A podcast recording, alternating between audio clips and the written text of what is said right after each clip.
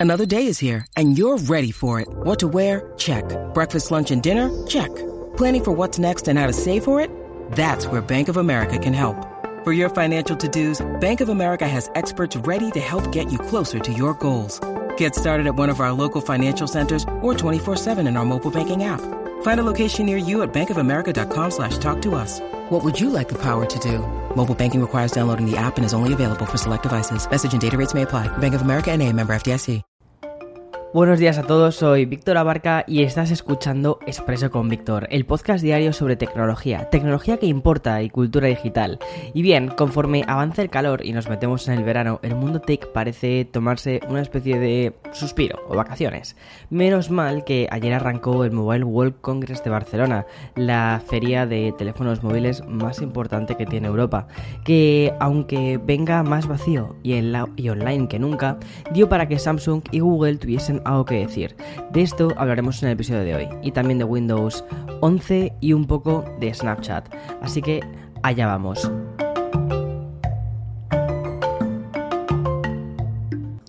Es bastante obvio reconocer que la pandemia ha trastocado planes y ha estado a punto de cargarse industrias directamente hasta, hasta economías de países incluso. Más de un año de encierro y confinamiento han provocado desde la disminución del turismo a retrasos de eventos que impulsaban sectores. Es ahí es ahí donde encontramos todo lo ocurrido con el Mobile World Congress de Barcelona. Aún recuerdo cuando en febrero del año pasado la edición que tenía que celebrarse sirvió como una especie de medidor del estado de la pandemia.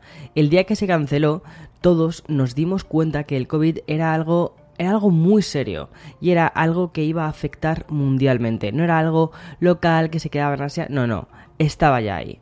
Más de un año después y con incontables ausencias que ahora repasaré, el Mobile World Congress de Barcelona ha abierto por fin sus puertas y lo ha hecho en una versión desangelada, vacía y mucho más localista, porque sus 30.000 asistentes confirmados, que te puede parecer un gran número, pero es solo un tercio de lo que ocurrió en el último congreso prepandemia.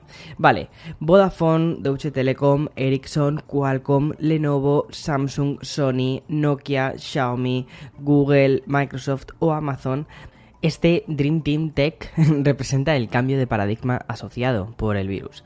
Todos ellos no se han presentado de manera física en Barcelona, sino que están haciendo sus presentaciones de forma online. Traducido en números, hasta mil empresas participarán en el Congreso, pero solo 700 lo harán de forma física y presencial.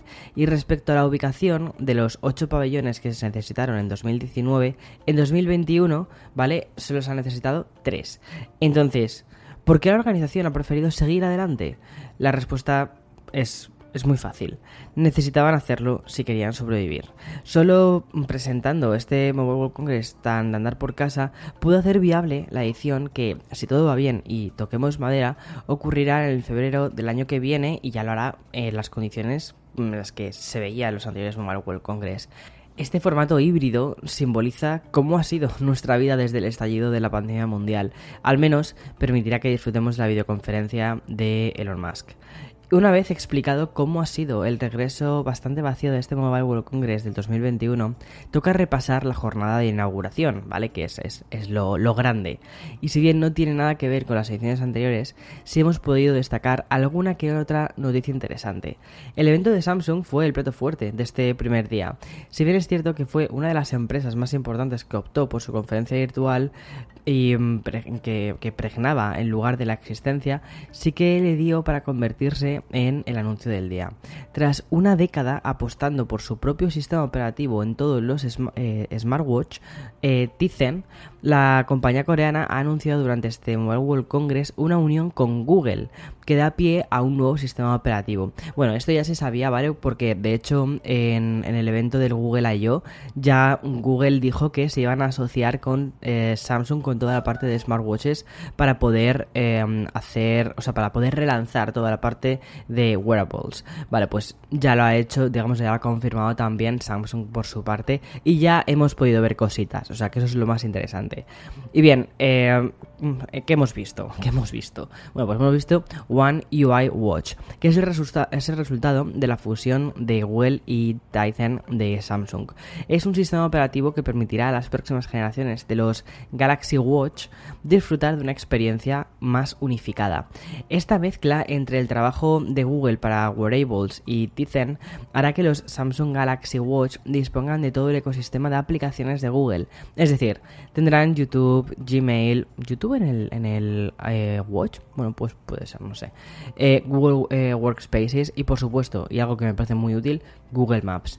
Además, habrá una mayor integración entre los smartphones y los smartwatch de Samsung, algo que se traducirá en interfaces mucho más similares y la instalación, y esto es muy, interesante, la instalación automática de aplicaciones con soporte para el smartwatch. Es decir, si instalamos una app en nuestro teléfono Galaxy que disponga de aplicación también para el watch, esa misma app se instalará también de forma automática en en, el smartwatch.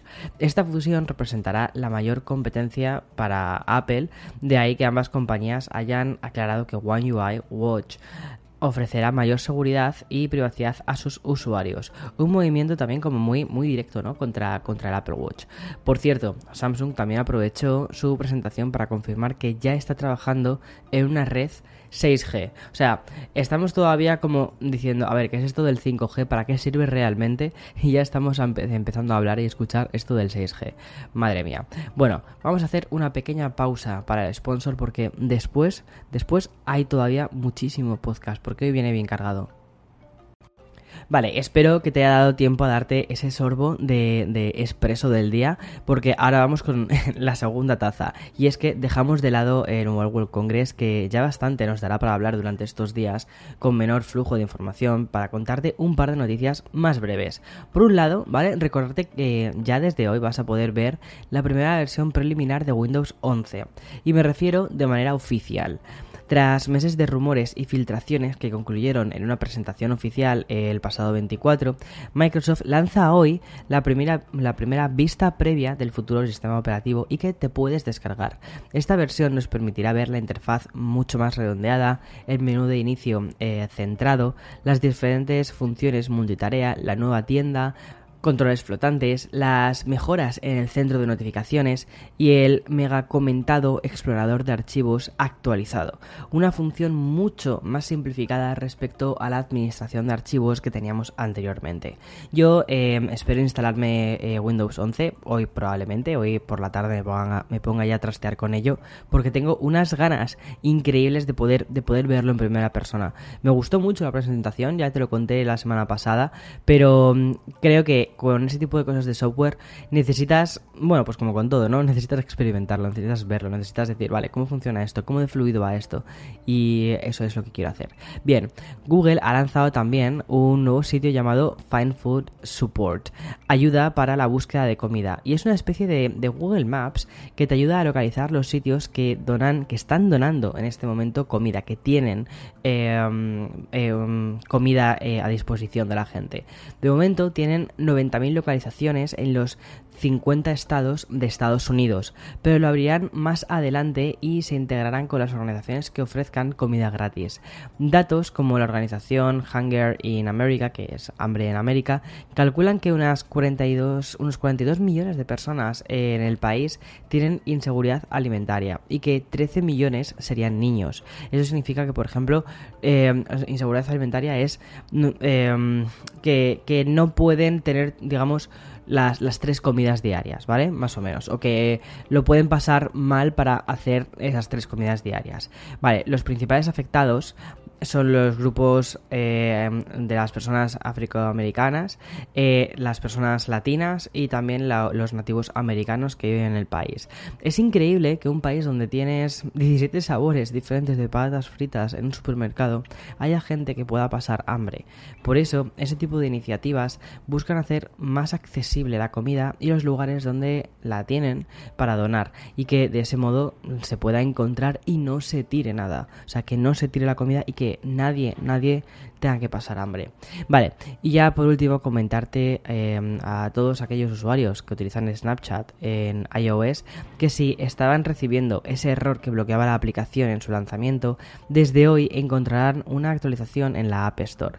Y digo iOS porque hasta la fecha el error no afectaba a Android. Antes de esta última versión que ya está disponible, Snapchat no paraba de notificar un mensaje de error que no permitía utilizar la aplicación. En el caso de que hayas desactivado las actualizaciones automáticas, debes ir a la Store, ¿vale? Tocar en la foto de tu perfil en la parte superior, hacer scroll hasta abajo, ¿vale? Y bueno, hasta que encuentres la aplicación de Snapchat y de ese modo puedes forzar la actualización de forma manual. Y ya está, ya lo tendrías resuelto con esta nueva actualización. Y mm, bueno, también hasta aquí, ya está, el podcast de hoy, martes 29 de junio del 2021. Eh, estamos en una ola de calor en Nueva York. Hace. esto es increíble. Eh, hace mucho calor. Eh, hoy de todos modos grabaremos vídeo, haremos un montón de cosas, hay vídeos que se están preparando para todas estas semanas, es decir, esto no para, la maquinaria no para, siempre con una islate en la mano, por supuesto, porque si no es imposible sobrevivir ahí fuera, así que espero que tú estés bien, eh, todo vaya bien, que tengas una semana estupenda y un resto del día maravilloso. Hasta mañana, chao, chao, chao.